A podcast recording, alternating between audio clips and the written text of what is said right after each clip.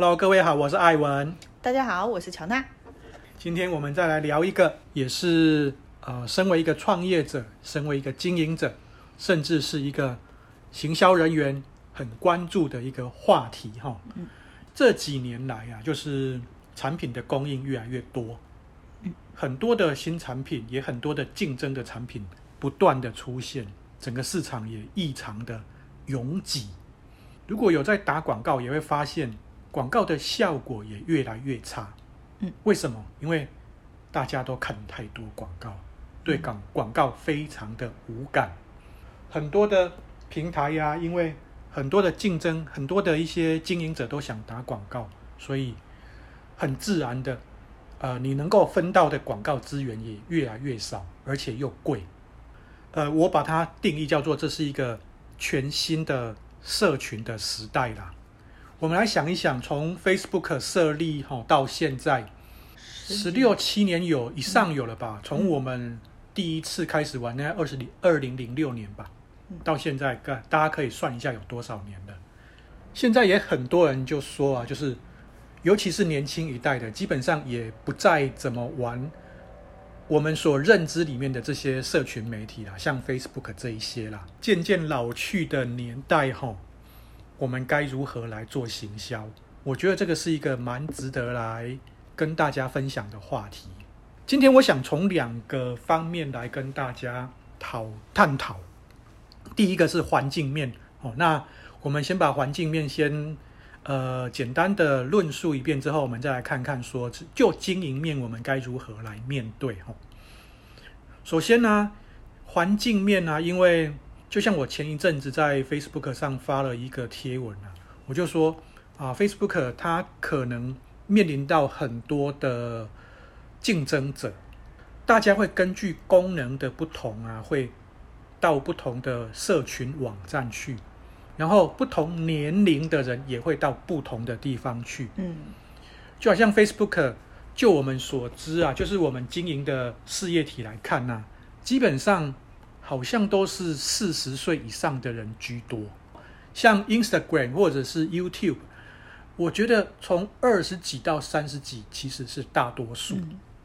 那十几岁的呢，就有人说哦，十几岁的可能都在抖音啊，哦，哦，或者是一些新兴的，可能我们都还没有听过的一些社群网站。嗯，哦，所以各位你就可以想象说。如果我今天要发布照片的话，我可能会首选是 Instagram，不是 Facebook。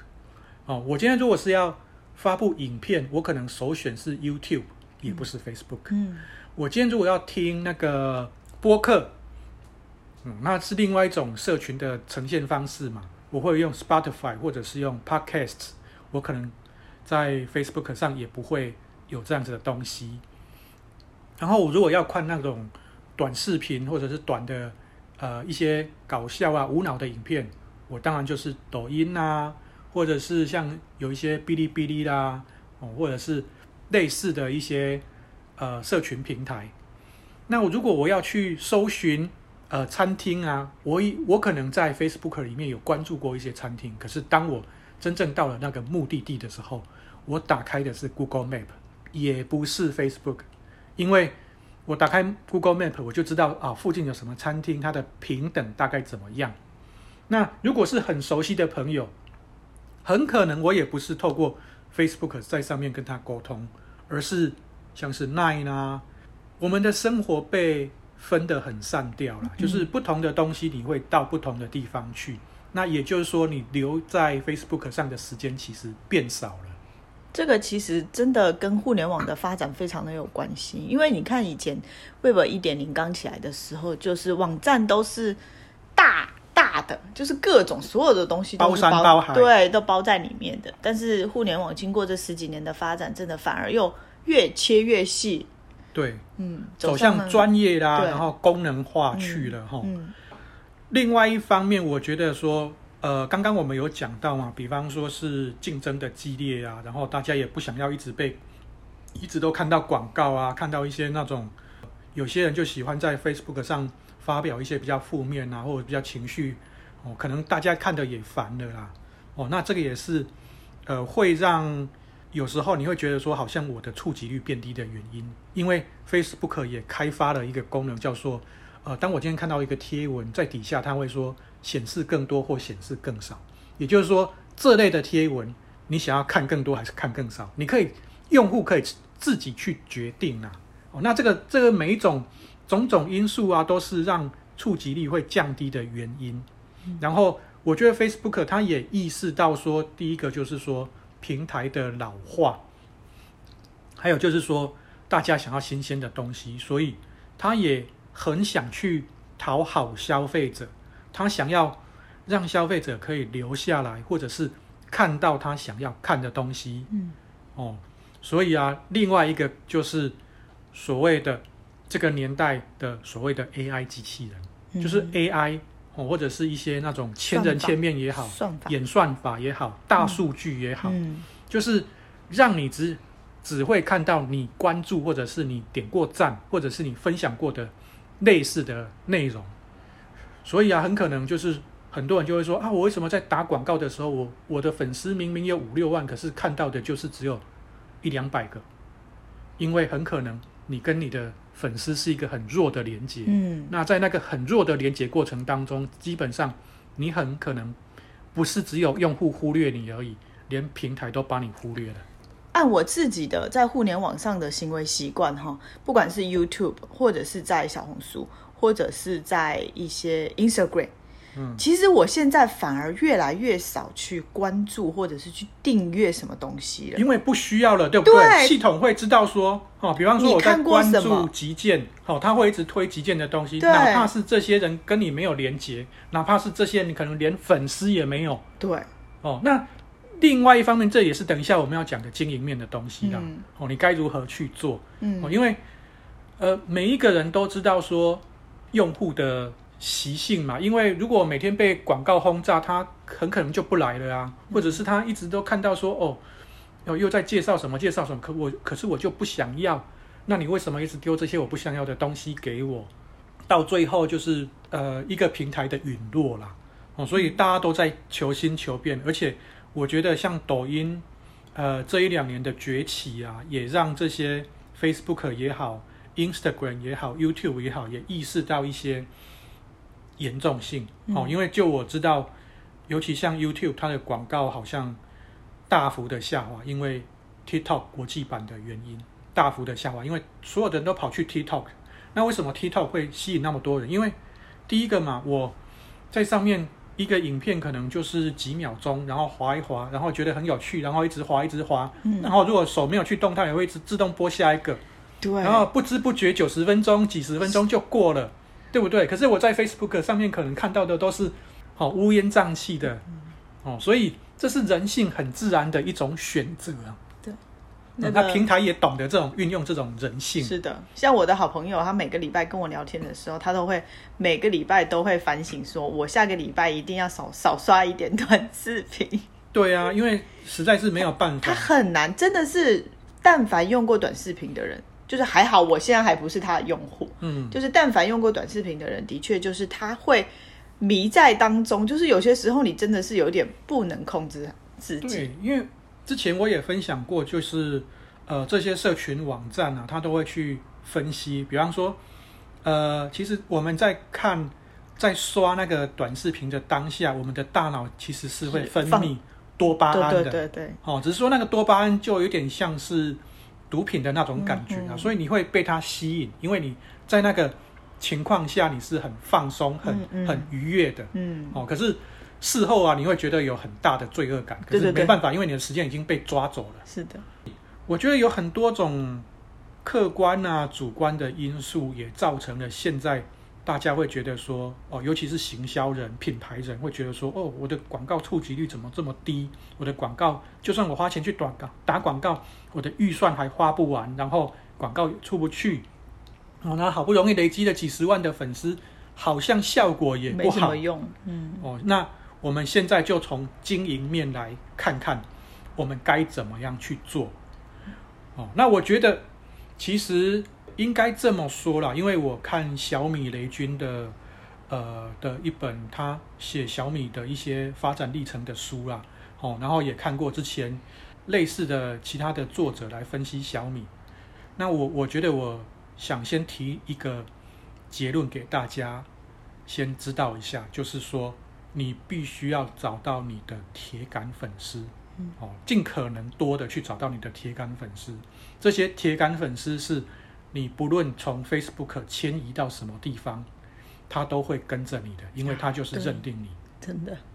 我觉得这个是关键的。我们等一下也会来想说如何来经营你的铁杆粉丝，因为我最近帮一个朋友在操作一个东西，对这个东西很有感，因为我们发现当你方法对的时候啊，你就算是没有粉丝，你也可以跟大品牌来 PK。嗯，哦，这个我觉得这个也是这个年代哈一个时代给我们的一个礼物啦。那你如果是没有办法好好的顺势而为，而是说一定要用。过去那种 top down 的思维啊，我觉得你会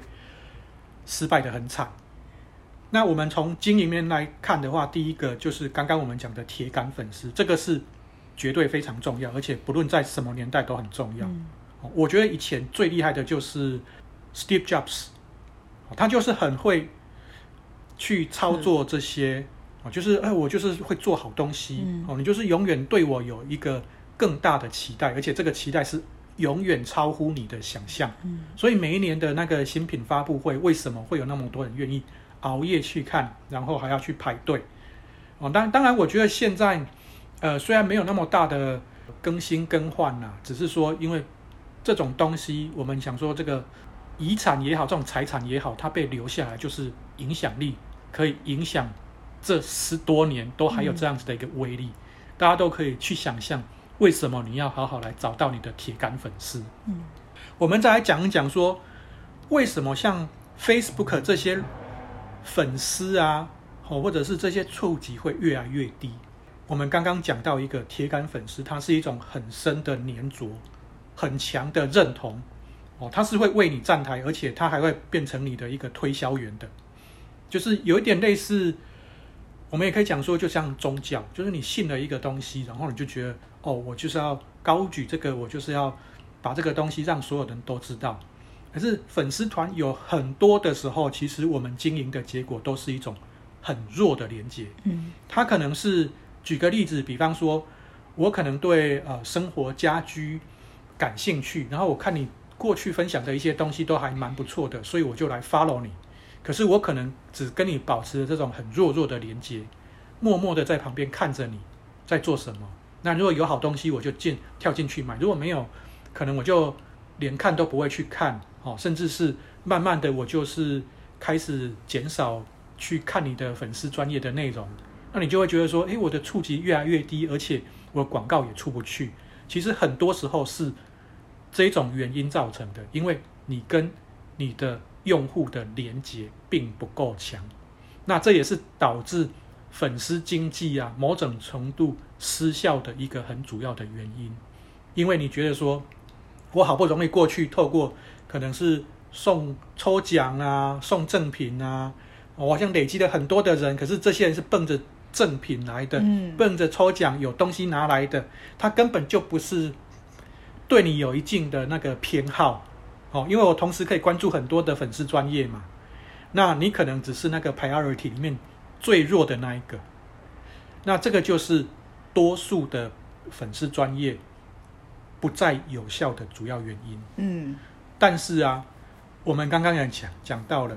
如果你今天可以改变一个做法，这个东西，呃，我我认为从现在开始，从零开始都还有机会翻身。嗯，啊，为什么会有机会？因为诸如 Facebook，尤其是抖音这一类啊，他们都是透过大数据、透过 AI 来推波，呃，消费者他可能感兴趣的话题。我们刚刚有提到嘛，比方说，我是一个关注呃网球的，我可能是一个关注篮球 NBA 的，那我就会一直收到类似的东西。那我可以，我我会去看嘛，他也会去看说。那我丢了十个、二十个网球的相关的内容给你，那你可能关注哪几个比较多？他可能那几个就会直接对，以后就直接丢给你，嗯，哪怕你根本没有关注他。对，不管你在 Facebook 上、在 IG 上面、在很多的上面，你现在都会得到的一个结果，嗯、就是你一个用户，你都会看到这样子的一个状况。嗯，哦，那这个就是系统它也在抓人，社群网站跟社群网站、社群平台跟平台之间的竞争，它如何，抖音如何去胜过 YouTube、胜过 Facebook，让人家留在那里，它就是靠这一招。也就是说，你有多少粉丝，可能如果他不是铁杆粉丝，嗯、不再有用了。对。哦，这是一个很现实的问题，但是你可以透过你自己的专业哦，比方说，我觉得有三点很重要，就是说，不管你要做什么样子的图文内容也好，影片也好，我认为你必须要很真诚的，你必须要想办法去把客人留下来，你也必须要很专业、很深度的去提供这些内容，然后再借由这些平台它呃大数据的推波 AI 的。助力，你可能会很快速的翻身。嗯，哦，就像我最近其实帮一个朋友，他在操作那个棒球帽、棒球打击帽。哦，那呃，他其实过去几年一直是一个设计师，然后也设计很多东西啊，就是一直没有找到一个比较对的方向。可是有一天我看到他的 Facebook，呃，出现了一顶，他说我这一顶安全帽是针针对。南韩三星狮的职棒队设计的帽子，就是未来这个球队戴的帽子都是这一顶。那我就跟他说：“哇，你终于有一个好东西可以发挥了。”我就跟他说：“诶，我们是不是在抖音、在 IG 上面重新开一个账号，就专门来讲这一件事，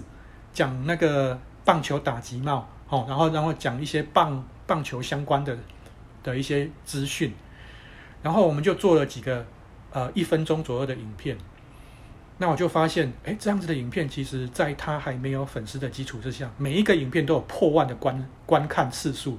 而且因为这些影片出去，他开始跟一些球队哦，或者是一些呃棒球爱好者有连结，然后人家会直接透过这样子跟他买这个帽子，而且这些人买了帽子之后，还去帮他宣传。嗯就变成说，你得了很多的铁杆粉丝，就我们刚刚讲的，这是一种很深的连接哦。因为你解决了他问题，他也觉得很感谢你提供这样，那他也很希望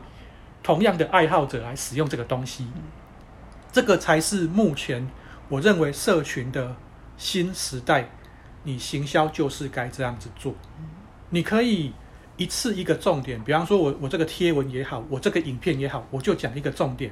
比方说。我们就讲，我们在做这一系列的棒球打击帽的时候，我们就讲到说，哦，你看现在的打击帽啊，必须要有一个东西可以保护你的下巴的。好，那他如何去设计这个东西，让球进来的时候不会打到你的眼睛，不会打到你的下巴？那这样子就是一个短的影片出去了。那这样子的影片也是，呃，瞬间就是几百个赞就进来，然后开始就出现，哎，想购买，请问哪里买？做对跟做错真的差很多啦，嗯、但是做对并没有你想象的那么困难。嗯，哦，就像我刚刚举的这个例子，大家就可以很明明显的去感受到那个差异。那、哦、那如果我们又用过去那种很传统的思维，我今天开发了一顶帽子，然后我要重新去打广告，然后我去讲很多的卖点，你大概也不想听。哦，这是一种人性很自然的表现跟取舍嘛。嗯、当今天。大数据也知道，人家不想看这个，那你这个当然触及率就会很低。一样的一个产品，不一样的跟消费者互动接触的方式，就会得到不一样的结果。这个就是我刚刚讲的，就是说我们一定要做得很专业、很垂直哦。然后这只是刚刚我们讲的真诚、留客跟深度的其中之一而已。我觉得另外一个是必须要很真诚呐，就是说因为。呃，你可以透过这样子的方式，很快速的站到一定的高度。可是，你如果有哪一天其实是有一些事情是违背你的原则的，或者是表现出来就是啊，你这个人是不可靠的，没有那一种你不是真心想要做这一件事情的，因为一炮而红很容易，但是要长长久久很难。嗯。哦，那要长长久久，其实最主要的就是真诚真心，就是我我其实很设身处地的去为这些用户也好去做思考，好，我会知道说哦，你这个帽子啊，有什么样的，你会使用之后，你会有什么样子的期待，会想要怎么样的改进？那我是不是一直都 follow 的这些反馈？然后我会一直去呃跟你互动啊，然后跟你交流，然后把这些东西都放在我日后的经营的精进上面。我觉得这个是一方面，你这个品牌，或者你这个粉丝专业，或者是你这个网红。会让人家一直想要去 follow 你的很主要的原因，就好像我觉得我又要再讲到小米了，因为在一零年还是一一年，我忘记哪一年了，就是小米的手机刚出来的时候，嗯、那那时候其实因为我们人在上海嘛，嗯、那我们很自然的就会接触到很多小米的讯息，然后就会在新浪微博上面发布很多的讯息，就是有时候因为毕竟我们也是，就很很多人想要听我们的。意见嘛，那我们就会在上面写一些东西。当我写了之后，我发现雷军其实是实际来回答我的这个问题，而且他会很真诚的跟我在互动这个东西。那你就觉得说，诶，一一个品牌，一个经营者，他可以做到这样的程度，那这个品牌你还不信任他吗？这也是某种程度，你也是在呃培养出你的铁杆粉丝，就好像我。因为雷军有这样子的一个对待过程，所以我会觉得说啊，这个东西就是很很很有信赖感的。